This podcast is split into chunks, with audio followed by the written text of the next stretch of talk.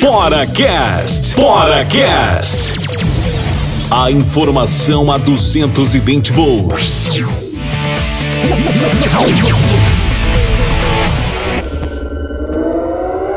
E aí, pessoal, tudo bem? Está no ar o Poracast, o podcast mais elétrico do país. Eu me chamo Matheus Soares e estarei na companhia de vocês para mais um Poracast, dessa vez falando sobre todo o mês de novembro do Juventude Samas. Nada melhor do que começar falando sobre a campanha de conscientização que mais uma vez o Juventude fez, dessa vez pelo Novembro Azul, que é a campanha de conscientização em prevenção ao câncer de próstata, né? E atende especialmente a comunidade masculina. Então, o Juventude mais uma vez se enganjou na luta por esta causa, fez o trabalho em suas mídias sociais e também dentro de campo, com a faixa, sendo sempre conscientizador, porque o Juventude sabe de sua responsabilidade social e sabe da capacidade que tem de atingir um número muito grande de pessoas e por isso, mais uma vez, o Juventude se une a essa causa. No mês de novembro, o Juventude jogou quatro vezes, tendo duas vitórias e duas derrotas. As duas derrotas, curiosamente, foram à frente aos times piauienses do nosso grupo, um 3 a 1 para o Altos em Altos e uma derrota no estádio Pinheirão diante do River. O Juventude venceu os dois últimos jogos da primeira fase diante de São Raimundo e Santos, duas vitórias essenciais para a classificação do Poraqué para a próxima fase da Série D. 1 a 0 sobre o São Raimundo no estádio Pinheirão e depois uma vitória dramática de virada com dois gols de pênalti do Gotinha em, é, em Macapá diante do Santos. Nesse meio tempo, o Juventude marcou quatro gols e sofreu cinco sendo que a derrota de maior placar foi diante do Altos, né? Realmente uma partida onde nós enfrentamos a melhor equipe do grupo, sem dúvida, um time muito bem qualificado como não é o do Altos e acabamos perdendo também diante do River, mas por, pelo placar mínimo. A maior vitória do Juventude foi justamente diante do Santos na última rodada de virada, como, como eu citei anteriormente, num drama gigantesco com dois gols de pênalti do Gotinha.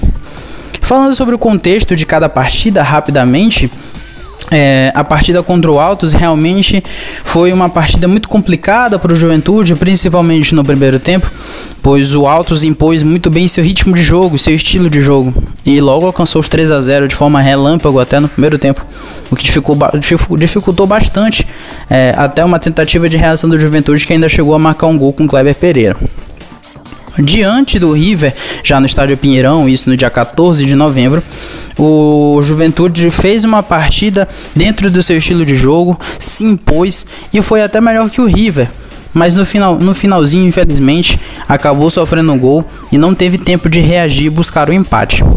Esse, esses dois, essas duas derrotas ligaram um sinal de alerta no Juventude que realmente precisava vencer as duas últimas para se classificar e conseguir almejar é, objetivos maiores dentro da Série D.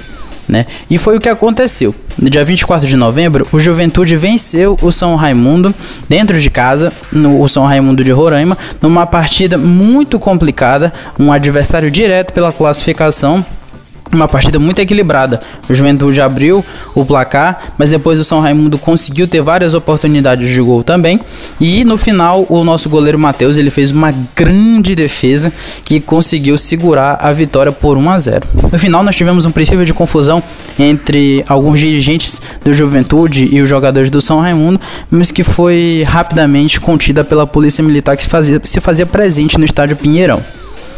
No dia 28 de novembro, o último jogo da primeira fase, uma partida muito complicada do Santos diante do Juventude, né? O Santos jogando dentro de seus domínios, já não brigava por mais nada, mas mesmo assim fez uma partida duríssima contra o Juventude e abriu o placar.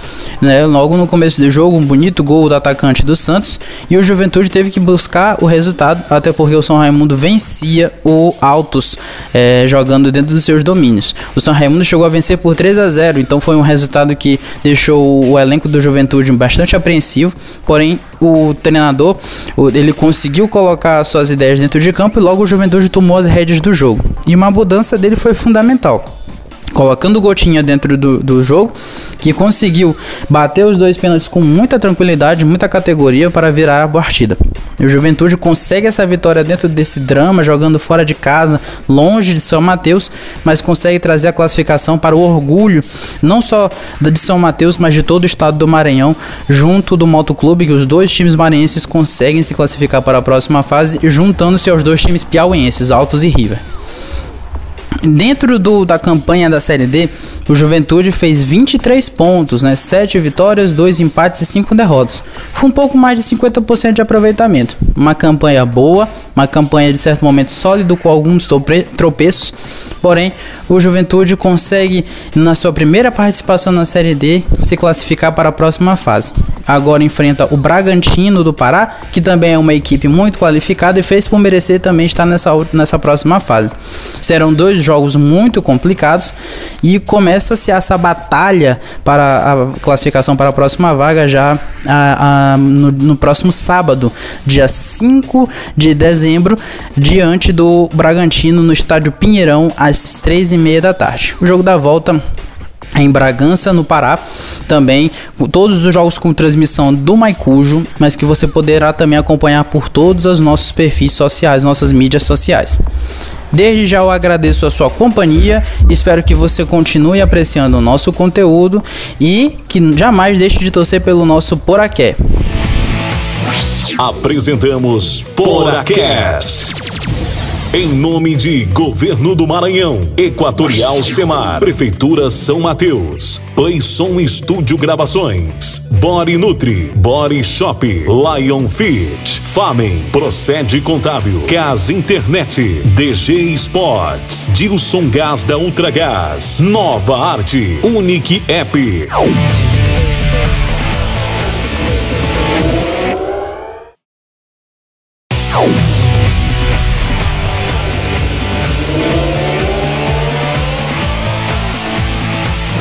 Poracast. Poracast. A informação a 220 volts.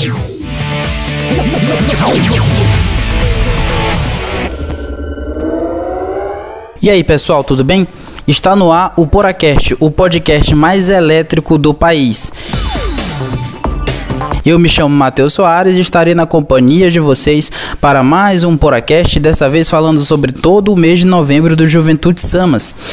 Nada melhor do que começar falando sobre a campanha de conscientização que mais uma vez o Juventude fez, dessa vez pelo Novembro Azul, que é a campanha de conscientização em prevenção ao câncer de próstata, né? E atende especialmente a comunidade masculina. Então o Juventude mais uma vez se enganjou na luta por esta causa, fez o trabalho em suas mídias sociais e também dentro de campo, com a faixa, sendo sempre conscientizador, porque o Juventude sabe de sua responsabilidade social e sabe da capacidade que tem de atingir um número muito grande de pessoas e por isso, mais uma vez, o Juventude se une a essa causa. No mês de novembro, o Juventude jogou quatro vezes, tendo duas vitórias e duas derrotas. As duas derrotas, curiosamente, foram à frente aos times piauienses do nosso grupo, um 3 a 1 para o Altos em Altos e uma derrota no estádio Pinheirão diante do River. O Juventude venceu os dois últimos jogos da primeira fase diante de São Raimundo e Santos, duas vitórias essenciais para a classificação do Poraqué para a próxima fase da Série D.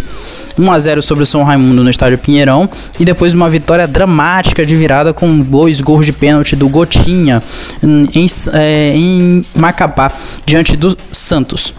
Nesse meio tempo, o Juventude marcou quatro gols e sofreu cinco sendo que a derrota de maior placar foi diante do Altos, né? Realmente uma partida onde nós enfrentamos a melhor equipe do grupo, sem dúvida, um time muito bem qualificado como é o do Altos e acabamos perdendo também diante do River, mas por, pelo placar mínimo.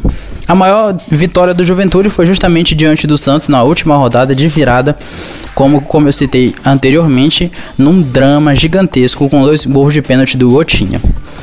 Falando sobre o contexto de cada partida rapidamente, é, a partida contra o Altos realmente foi uma partida muito complicada para o Juventude, principalmente no primeiro tempo, pois o Altos impôs muito bem seu ritmo de jogo, seu estilo de jogo, e logo alcançou os 3 a 0 de forma relâmpago até no primeiro tempo, o que dificultou, bastante é, até uma tentativa de reação do Juventude que ainda chegou a marcar um gol com Kleber Pereira. Diante do River, já no estádio Pinheirão, isso no dia 14 de novembro, o Juventude fez uma partida dentro do seu estilo de jogo, se impôs e foi até melhor que o River. Mas no, final, no finalzinho, infelizmente, acabou sofrendo um gol e não teve tempo de reagir e buscar o empate. Esse, esses dois, essas duas derrotas ligaram um sinal de alerta no Juventude, que realmente precisava vencer as duas últimas para se classificar e conseguir almejar é, objetivos maiores dentro da Série D. Né? E foi o que aconteceu. No dia 24 de novembro, o Juventude venceu o São Raimundo dentro de casa, no o São Raimundo de Roraima, numa partida muito complicada, um adversário direto pela classificação uma partida muito equilibrada. O Juventude abriu o placar, mas depois o São Raimundo conseguiu ter várias oportunidades de gol também. E no final, o nosso goleiro Matheus ele fez uma grande defesa que conseguiu segurar a vitória por 1 a 0. No final, nós tivemos um princípio de confusão entre alguns dirigentes do Juventude e os jogadores do São Raimundo, mas que foi rapidamente contida pela polícia militar que fazia, se fazia presente no estádio Pinheirão.